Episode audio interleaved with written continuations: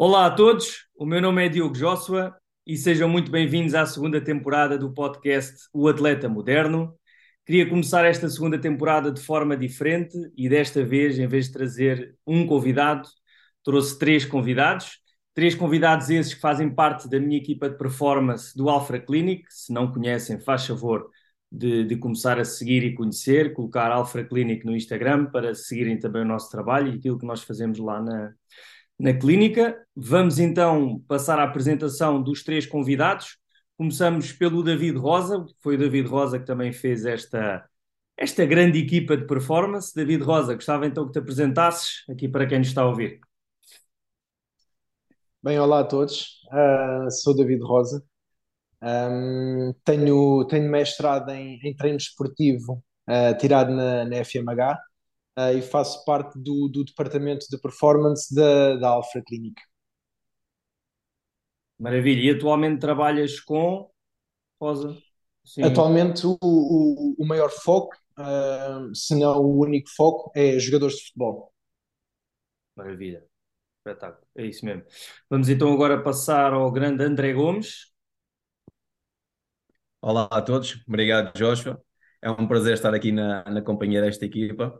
Um, o meu nome é André Gomes, sou licenciado em Ciências do Desporto pela FADEUP e mestre em treino esportivo pela FMH uh, ah, e tenho dedicado ao treino de futebol e também a ajudar os jogadores de futebol no seu desenvolvimento individual.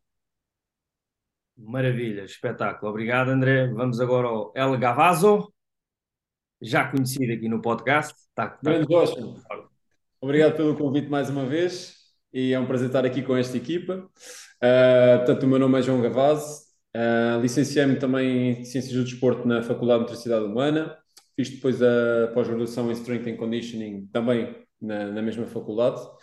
E pronto, e nos últimos anos tenho trabalhado em contexto privado, mas também em clubes profissionais de futebol, uh, em Portugal e também fora de Portugal, em Angola, mais recentemente. E neste momento faço parte de uma equipa incrível uh, na Alpha Clinic, onde trabalhamos sobretudo com a performance e em alguns aspectos com a reabilitação dos atletas. Maravilha, Gavaz, obrigado. Então a ideia de, do episódio de hoje é uh, fazermos aqui algumas, algumas perguntas, falar um bocadinho sobre a preparação física do futebol, principalmente uh, em Portugal, e depois eu vou também passando, dizendo os vossos nomes e depois vocês vão, vão respondendo, mas acima de tudo é fazermos aqui uma conversa tranquila entre todos, tentar ser o mais sério possível, não é que esta equipa é sempre só, só gente séria, vamos, vamos ver o que é que sai daqui.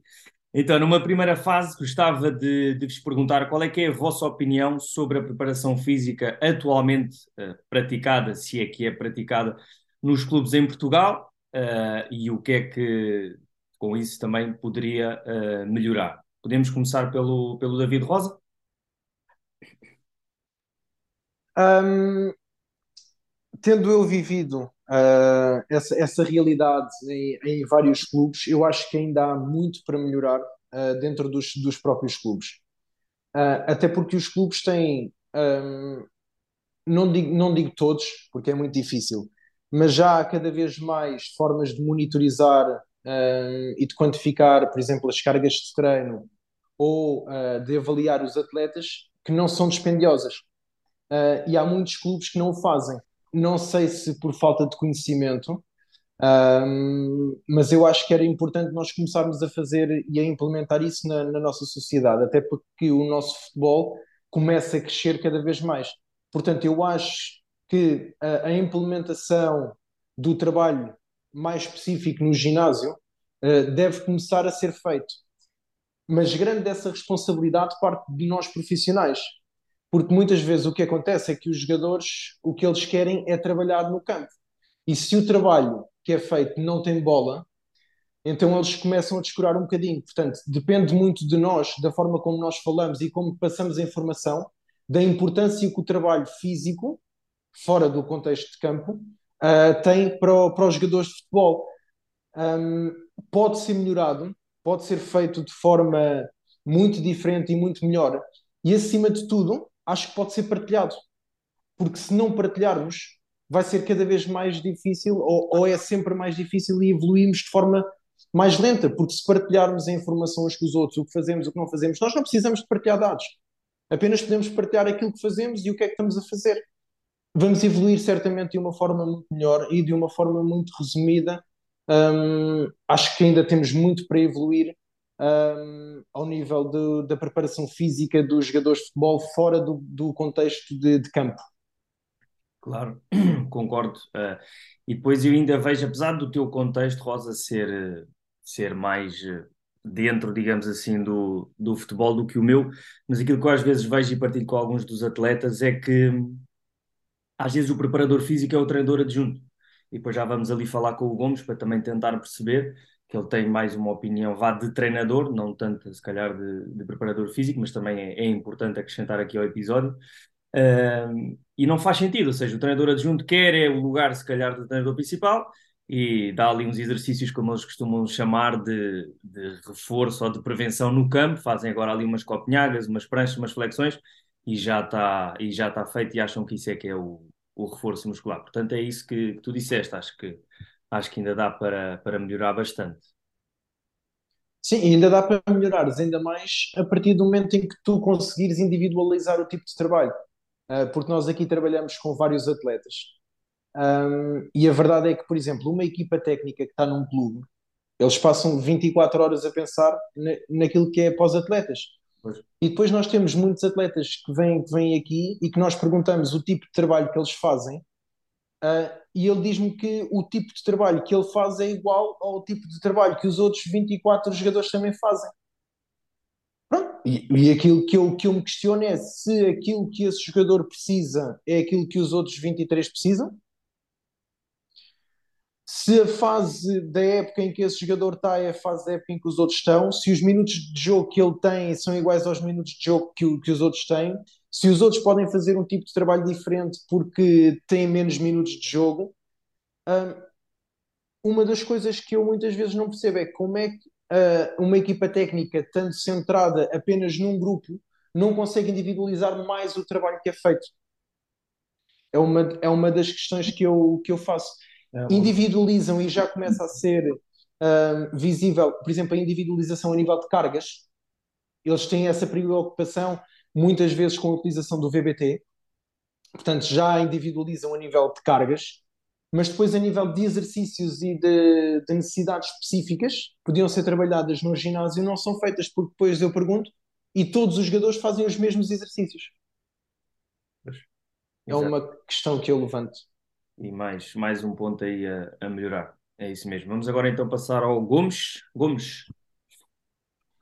Um, eu acho que, que, a, nossa, a nossa principal função e tarefa uh, como profissionais da, das qualidades físicas passa um bocado pela educação também do jogador e além disso um, das pessoas, ou melhor, das, dos responsáveis principais, tanto a nível de dirigismo como a nível de treinadores principais, porque na realidade uh, o nosso papel é influenciar uh, treina, os treinadores principais a darem-nos cada vez mais autonomia também para, para conseguirmos implementar uh, ferramentas e implementar uh, metodologias que, que privilegiem o, o coletivo. e como o Rosa dizia, a questão da individualidade acaba por, um, por ser muitas vezes esquecida, muitas vezes porque os clubes não têm recursos humanos profissionais, ou seja, a, a tempo inteiro, Uh, e, e, acho que, que é uma, da, uma das lacunas da preparação física neste momento no nosso país é a falta de investimento em profissionais uh, a tempo inteiro uh, que, que, se preocupem realmente com, com os jogadores. acho que é uma das, uma das coisas claramente que, que, que, o nosso país a nível de desportivo e a nível no futebol tem que, tem que melhorar. Isto também é uma, algo que tenho sentido a nível de quando estou numa equipa técnica, porque muitas das vezes os treinadores de, destas equipas técnicas têm que fazer um bocadinho de tudo. Ou seja, depois as partes mais específicas da função acabam-se por, por, se perder. Claro. É um bocado por. Isto é, acho que é uma coisa que, principalmente uh, no nível em que estive, é algo que, que, que, pode ser melhorado e que pode ser, pode ser estudado também. E, mas pá, acho que resumindo, é, temos que ter capacidade para influenciar e para educar e ensinar e sensibilizar acima de tudo, tanto treinadores como dirigentes e principalmente os jogadores, que aqui acho que cada vez mais, ano após ano, estão cientes que, que a preparação física é muito importante para eles. Exatamente, vamos, perfeito, perfeito. Muito obrigado. Vamos agora então passar ao Gavaz. O Gavaz já tem aqui também um contexto, vá dentro do personalizado, mas também já trabalhou com equipas uh, com preparador físico. Gavaz, partilha aí a tua opinião. Eu vou pegar um bocadinho naquilo que eles disseram, um, em algumas partes, e tentar juntar aqui um bocadinho, porque acho que estão todas dentro do mesmo contexto e todas surgem uh, ao mesmo tempo, digamos assim, na prática, na realidade. Porque em termos teóricos, nós podemos pensar que algumas destas coisas que nós tivemos vindo a falar, que são espalhadas pelo tempo, mas na verdade no dia a dia são problemas da prática que acontecem no, nos clubes. Uhum. E eu faço aqui também um, um, pensamento que é, se nós formos pensar há 10 anos atrás ou há 15 anos atrás, para a nossa realidade em Portugal, a maioria do, do, do preparador físico, a figura do preparador físico é aquele que dá o aquecimento.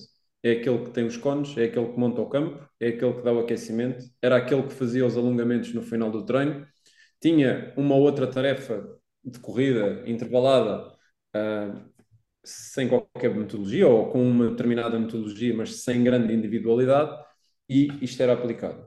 Hoje em dia, eu, eu acho, não, eu tenho a certeza, também pelo que já vivi e pelo que tenho visto a ver com alguns colegas meus na prática, que os clubes têm sido cada vez tem-se apetrechado cada vez mais, não só de ferramentas, mas de recursos humanos.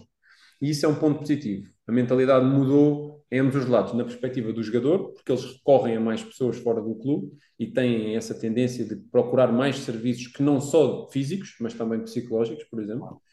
Mas também os clubes que têm vindo a perceber que investirem em pessoas com formação, não só na parte na área médica, mas também na área da performance, que isso aumenta o número de dias que, estão, que eles estão disponíveis para treinar, uh, uh, reduz uh, bastante a taxa de lesão, permite fazer um trabalho muito mais integrado e, sobretudo, permite que, com uma equipa maior e multidisciplinar, não agregue todas as tarefas numa única figura do preparador físico. Portanto, até há bem pouco tempo o preparador físico tinha que fazer isso tudo e ainda tinha que pintar algo, como eu costumo dizer, ainda tinha que pintar algo ali no return to play, juntamente com se calhar um fisioterapeuta. E se calhar o Gomes até pode dizer isso, se calhar ainda tinha que fazer a parte do scouting e da, da análise de vídeo. Provavelmente, provavelmente, e em alguns casos também. Epá, a individualidade é sempre um, um aspecto que nós devemos procurar em qualquer contexto, mas numa equipa é sempre mais complicado. E o Gomes há bocado falou de um aspecto importante que, é os recursos, que são os recursos humanos. Apesar de estarmos focados e um profissional poder estar a tempo inteiro a trabalhar num clube, é efetivamente difícil, se tiveres, por exemplo, um strength and conditioning ou, ou só um preparador físico, é efetivamente difícil conseguir individualizar, porque este profissional vai ter que, para além de ter a parte prática, também fazer a monitorização e isso implica tempo. E é aí que eu acho que entra a parte do treino complementar ao treino personalizado fora do clube. Isto nunca, na minha perspectiva, nunca será uma guerra entre clube e preparador físico ou personal trainer fora do clube, mas no futuro isto vai ser uma necessidade. Porque se, se nós falarmos de individualidade, das duas, uma, ou o clube tem uma grande equipa multidisciplinar com muitos profissionais e que permite fazer um trabalho mais individualizado. Se o clube, ainda que consiga ter uma boa estrutura, com boas ferramentas de monitorização, mas que não tenha muitos, muitos recursos humanos, ou seja, não tenha vários preparadores físicos ou vários strength and conditioning, ou uma equipa de fisiologistas e outros preparadores físicos mais ligados à parte do campo, se não conseguir fazer isto, ainda que com muito boas ferramentas práticas, palpáveis, vai ter que, os atletas vão ter que recorrer para um trabalho mais individualizado. Portanto, eu acho que isto no futuro vai caminhar, não vai deixar de haver e não é uma, tendência, não é uma tendência de moda. É mesmo uma necessidade que, que vai haver para alguns contextos. Para outros, nem por isso. Perfeito, perfeito, Gavassi. Uh, obrigado. Uh, abordaste também aqui um dos temas que depois nós, nós também já vamos vamos desenvolver, depois eh, brevemente na, na segunda parte deste, deste episódio. Vamos agora então uh, falar um bocadinho da evolução do futebol, vamos assim dizer, o, o futebol moderno, o futebol atual, como vocês sabem, uh, evoluiu bastante. Uh, na vossa opinião, evoluiu em que sentido? e também se vocês acham que os jogadores estão preparados para essas, digamos, novas exigências ou novos estilos uh, de jogo. Vamos, vamos começar. Vamos começar agora pelo Gavaso, coitado que o homem vai ficar sempre em último, depois faz o resumo. Agora vamos, vamos dar aqui a volta ao contrário. Gavaz, vamos lá embora então. Isto parece agora às horas da faculdade, que a pergunta começa simples no início e quando chega ao último já vai complicado. Exatamente. Vamos agora começar assim. Um, e agora baralhei-me, desculpa, repete só. Tranquilo, não faz mal. É falar um bocadinho da evolução do futebol. Ah, certo.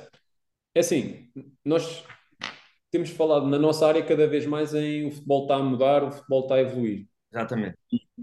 Hoje em dia já existem dados que nos permitam dizer em que é que está a evoluir, ou em que é, em que, é que, em que é que as coisas estão a mudar.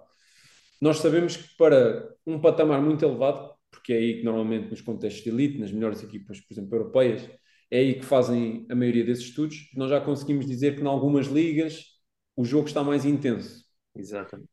Através de, algum, de alguns sistemas de monitorização, o GPS, já conseguimos dizer que os atletas fazem mais sprints comparativamente a 10, 15 anos atrás, percorrem maiores distâncias em alta velocidade, uh, embora a distância total que percorrem do jogo não muda, ou seja, uhum. não há uma grande mudança em termos do, do, volume para algum, na maioria dos casos, mas em termos de intensidade, os atletas têm uh, expressado maiores níveis de intensidade para alguns parâmetros.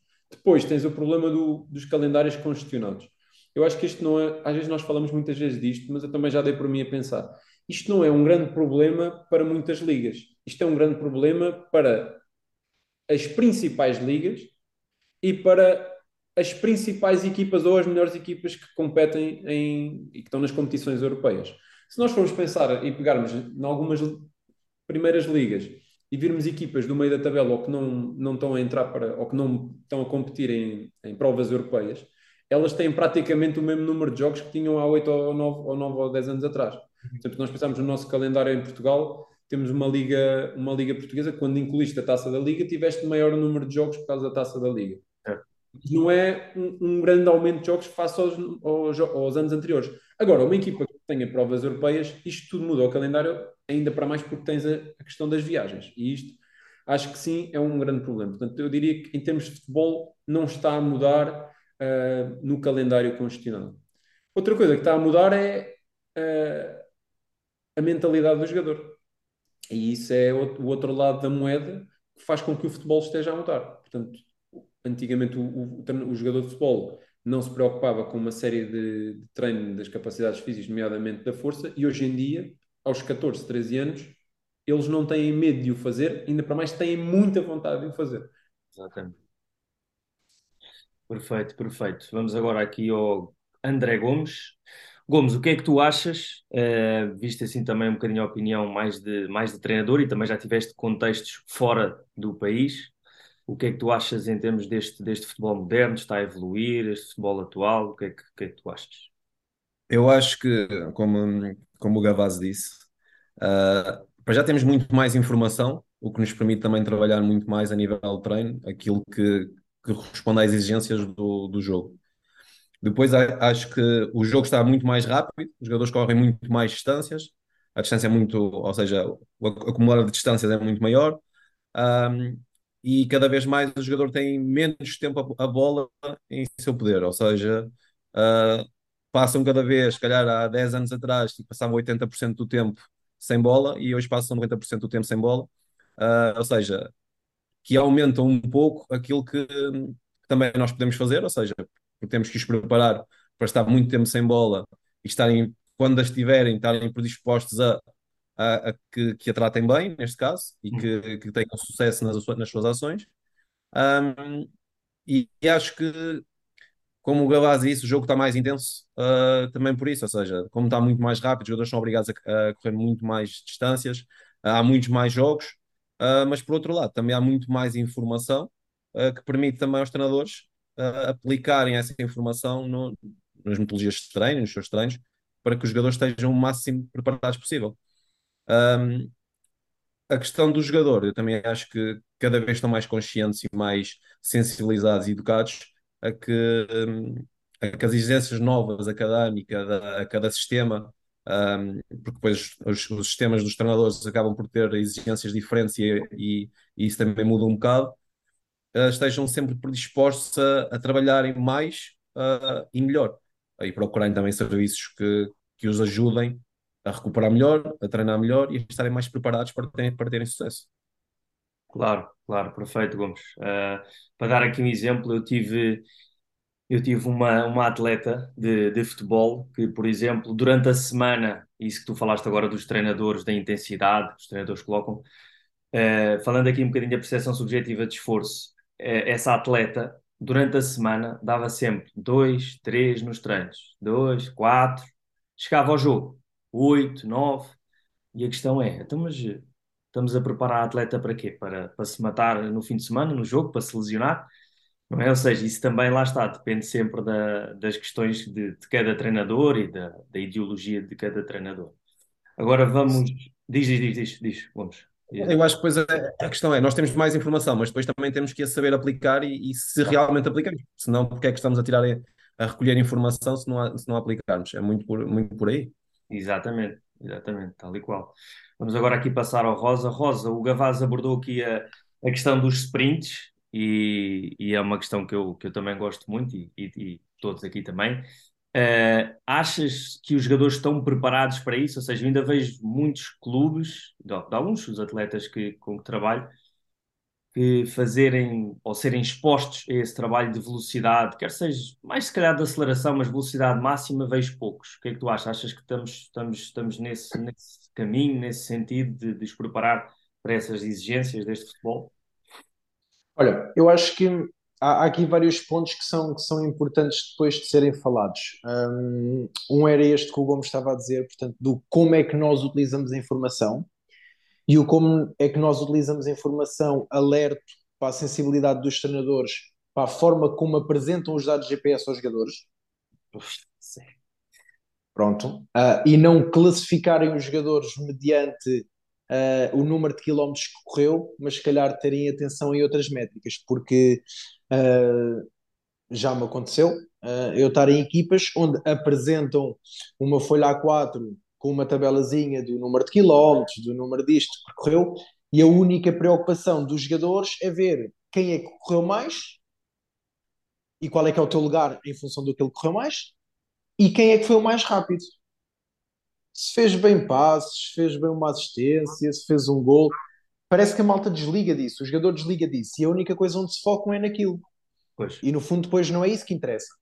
Interessa um bocadinho aquilo que o Gomes estava a dizer, que é cada vez menos os jogadores têm a bola no pé, mas eles têm que estar preparados fisicamente para que quando a tenham, eles tenham o discernimento necessário para tomar boas ações.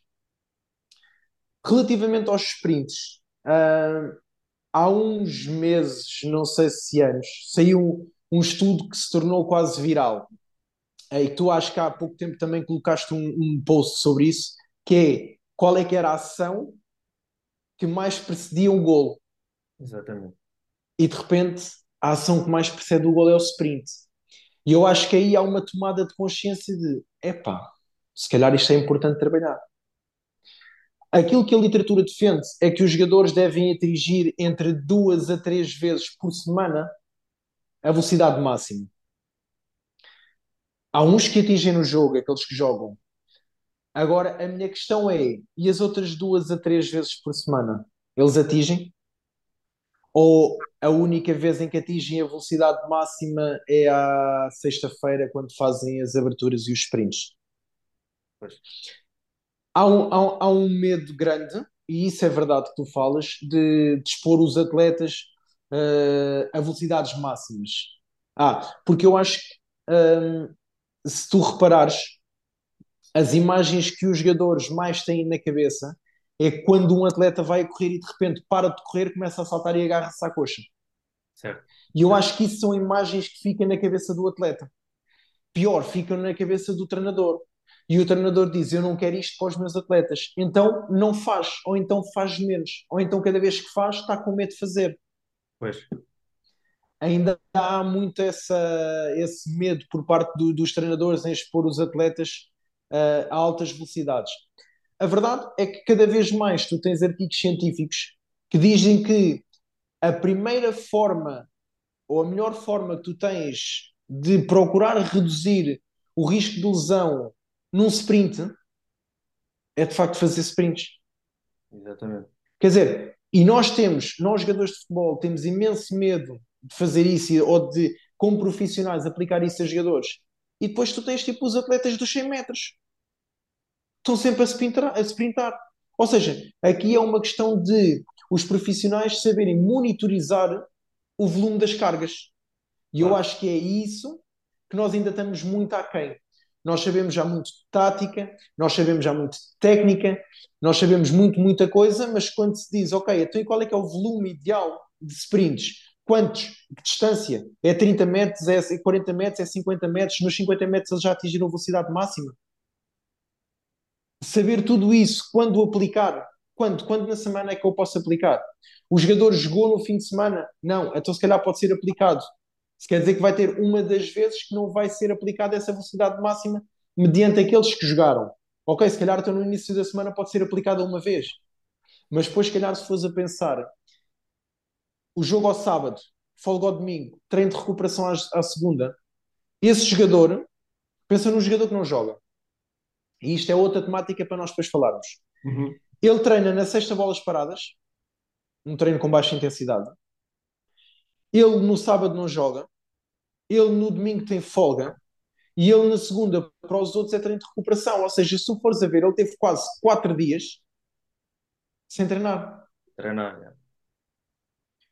É um bocadinho aquilo que o, que o Gomes estava a falar. Cada vez o atleta está mais consciente da importância que o trabalho uh, físico tem e não só o trabalho no clube mas também o trabalho fora no clube, porque depois foi outra das coisas, e, e isso nós discutimos muito aqui, nós, nós quatro, enquanto equipa, e que o Gavasso falava, que é quanto do tempo, o dia tem 24 horas, quanto desse tempo é que tu passas a treinar?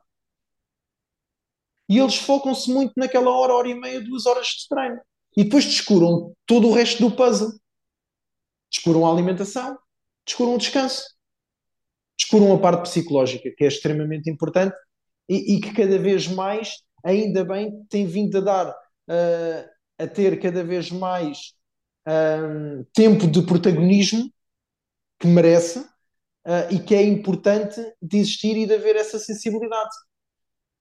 Agora, o jogo está diferente porque os atletas também estão a mudar. E se o jogo está-se a tornar, e queria fechar esta parte dizendo que se o jogo está melhor, se está mais rápido, se os atletas correm mais, quer dizer que está a ser feito um bom trabalho por parte dos profissionais. E isso é de, é de salientar. Claro, claro, sem dúvida, sem dúvida. E agora aqui para, para finalizarmos aqui o nosso episódio, uh, falar aqui, fazer uma pergunta rápida aqui ao Gomes enquanto treinador. Ou seja, diz tudo que, o que nós falamos, uh, que há muita informação. A minha questão é: o treinador de futebol está mais preocupado com questões táticas e técnicas, como o, o Rosa falou, ou também percebe e está dentro desta situação de que o futebol está mais rápido, está mais intenso, não é? Ou seja, quando o treinador imagina, falando na tua pessoa, digamos assim, tu vais à procura disto, digamos, um bolo todo, ou é só não? O que, é que, exigência é que vamos fazer com bola, taticamente? Entendes onde, onde eu quero chegar? Parece que o treinador está um bocado fora desta, desta um, do atleta. Ah, por exemplo, o meu caso é um bocado, é um bocado particular, porque como, como estou um bocado, sempre, estive sempre ligado à parte, da, da parte das qualidades físicas, ok? Uh, ma, mas procurei sempre que, que o meu papel como treinador adjunto uh, não, se, não, se, não fosse apenas, de, ou seja, daquele trabalho mais analítico, trabalho fora do campo, etc, etc. E, e, e acredito que numa equipa técnica nós temos que ter cada vez mais, e acredito, por exemplo, nós no, no contexto de, de Chipre, eh, já, já costumamos ver as equipas uh, maiores, por assim dizer, com mais, mais do que uma pessoa, uma pessoa uh, destinada a, a, a, às qualidades físicas, ou seja, temos o, o, o, responsável máximo e depois temos mais duas ou três pessoas, ou mais uma pessoa, e já é normal ver no, nesse contexto. Claro. Um, aqui, eu acho que uma pessoa que esteja ligada às, às qualidades físicas, que trabalhe no campo, tem que perceber também um bocado do jogo, tem que perceber o que, quais são as ações individuais que, que os jogadores mais têm, uh, para ajudar os treinadores, porque muitas vezes os treinadores, ok, eles sabem que o jogo está mais rápido, etc., mas não, não dominam uh, as qualidades físicas para o, para o aplicarem. E acho que hum, depois depende muito do treinador. Há treinadores que são radicais e que, que, que acham que a, a, tática vai superar tudo, mas depois esquecem-se, se calhar, a parte física também é muito importante para suportar a parte tática ou a parte técnica, etc. Eu acho que nós não conseguimos dividir, ou seja, uh, conseguimos dividir sim, ok, fora do campo temos de ter este, este trabalho que nós, nós falamos e defendemos, mas uhum. depois dentro do campo temos que não conseguimos dividir e temos que ter, ter criar exercício, ok, que, que, que, se, e, que vão de encontro aos comportamentos estáticos que os treinadores queiram, mas também que, que tenham a preocupação da parte física, da parte técnica, da parte mental, etc. Ou seja, não há tentar não dividir uh, as coisas e não ser tão radicais. Claro, claro, perfeito, vamos, obrigado. Foi um bocadinho aquilo que o, que o Rosa também falou, dessa parte complementar que nós fazemos e trabalhamos. Uh, também tem como objetivo o, aqui o podcast O Atleta Moderno tentarmos abordar esses, digamos, essas, essas áreas para além do próprio treino uh, desportivo e mesmo a preparação física, mas uh, foi, foi isso mesmo. Tenho a agradecer-vos aos três, muito obrigado pelo, pelo vosso tempo. Dizer também aqui a quem está a ouvir que vamos fazer uma segunda parte e nessa segunda parte vamos abordar alguns dos temas assim mais, mais profundo, como o treino personalizado, principalmente com, com jogadores de futebol e também uh, partilhar aqui alguns conselhos para futuros profissionais da área do treino. Mais uma vez, equipa de performance, muito obrigado e vemo-nos em breve. Malta, não se Obrigado pelo convite. Obrigado. Obrigado, obrigado Jorge. Não se esqueçam também de subscrever os canais, ok, do podcast O Atleta Moderno, disponível no YouTube, Spotify, no iTunes e também no SoundCloud. Está bem? Muito obrigado a todos e também a quem nos está a ouvir. Um abraço. Bom treino. Obrigado.